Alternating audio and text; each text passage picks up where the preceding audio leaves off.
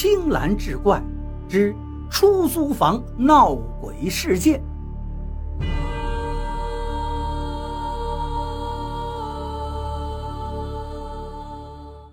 我们出门的时候，房东还一个劲的问是怎么了。我父亲沉默不语，看都没看他一眼。我们新搬的地方离那个房子并不远，但也隔了一条街。我母亲也搬过来陪我。搬家之后，我父亲并没有马上让我上学，而是带我去了一间寺庙烧香。烧完香，还拉着我去见了一位大和尚。那会儿我觉得这是封建迷信，还挺不乐意。见完了大和尚，他给了我一个也不知道什么玉雕的佛像，让我随身带着。那个玉感觉不像真的，跟塑料似的。我爸还给了他两百块钱。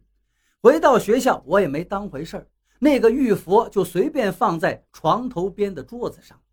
但是后来事实证明，多亏这个玉佛，我才免遭了一个劫难。新租的房子很干净，窗户很大，也能晒到阳光。虽然远了一点，但价钱更便宜了。而且这个房子是正规的一室一厅一卫，还能做饭。我住在卧室，我妈住在客厅。中午和晚上我都回来。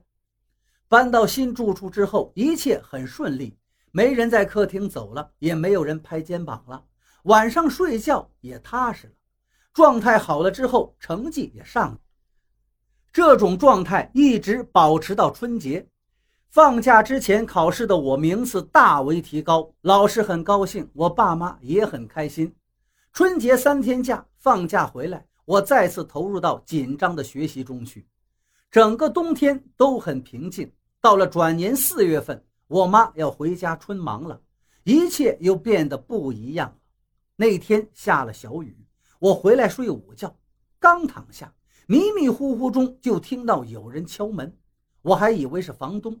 就起来开门，门开了，外面却一个人都没有。我看了一下时间，就再次回到床上躺下。这回躺下之后，敲门声又响。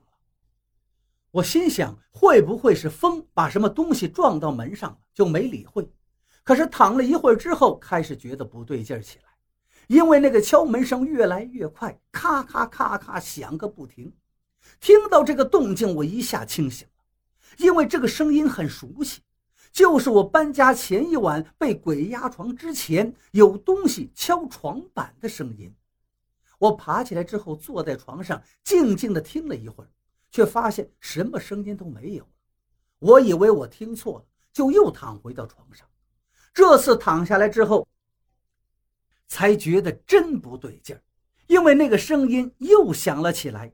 这回我听得清清楚楚，就在床下。咔咔咔咔，那动静就像有人竖起五指，用指甲不停地叩击着床板。那动静虽然不大，但听在耳中非常清晰。而且我躺下来之后，那敲击声是越来越快，越来越快。这一下我不敢睡了，一骨碌爬了起来。我才想起来这是白天，我一把扯开窗帘，满眼的天光照了进来。虽然外面下着小雨，但还是很明亮的。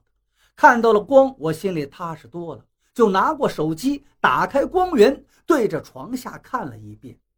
这张床是简易木床，撩开床单，下面是一览无余。在手电的照射下，床下除了我的两双鞋，什么都没有。这下我放心了。要是大白天，你能怎么着我？这么想着，我又躺下去了。这一回没有什么动静。我安安稳稳地睡了一个午觉，本来以为中午没事了，可是到了晚上，事儿又来了。下了晚自习，我回到住处，想看会儿书再睡，可是没看一会儿，外面就起风了，有点冷，就想着爬到床上去看。可到了床上，我拿起书本，那个床就开始轻轻地晃动，那种晃动是前后晃动，幅度很微小。但床头撞在墙壁上发出的轻轻的震动，这感觉是很清晰的。我下意识的想喊我妈，可这时候才想起来我妈回家了，我就给我爸打电话，但是打了一遍又一遍，他都没接。后来才知道那天他喝多了。我爸电话没接，我又给我妈打，我妈听了之后非常紧张，告诉我她现在就赶过来，让我等着她。那个时候外面还在下雨，而且从我们那儿到学校怎么都得三十公里。我妈身体也不好，还下着雨，她过来的话肯定得骑自行车。所以一听她那么一说，我就告诉我妈，现在没事了，您别过来了。我妈听了还是很着急，让我别害怕，她很快就来。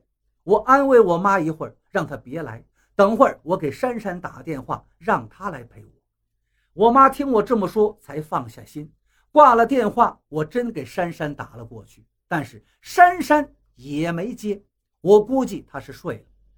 三个电话打完，那个床前后晃动也停了下来。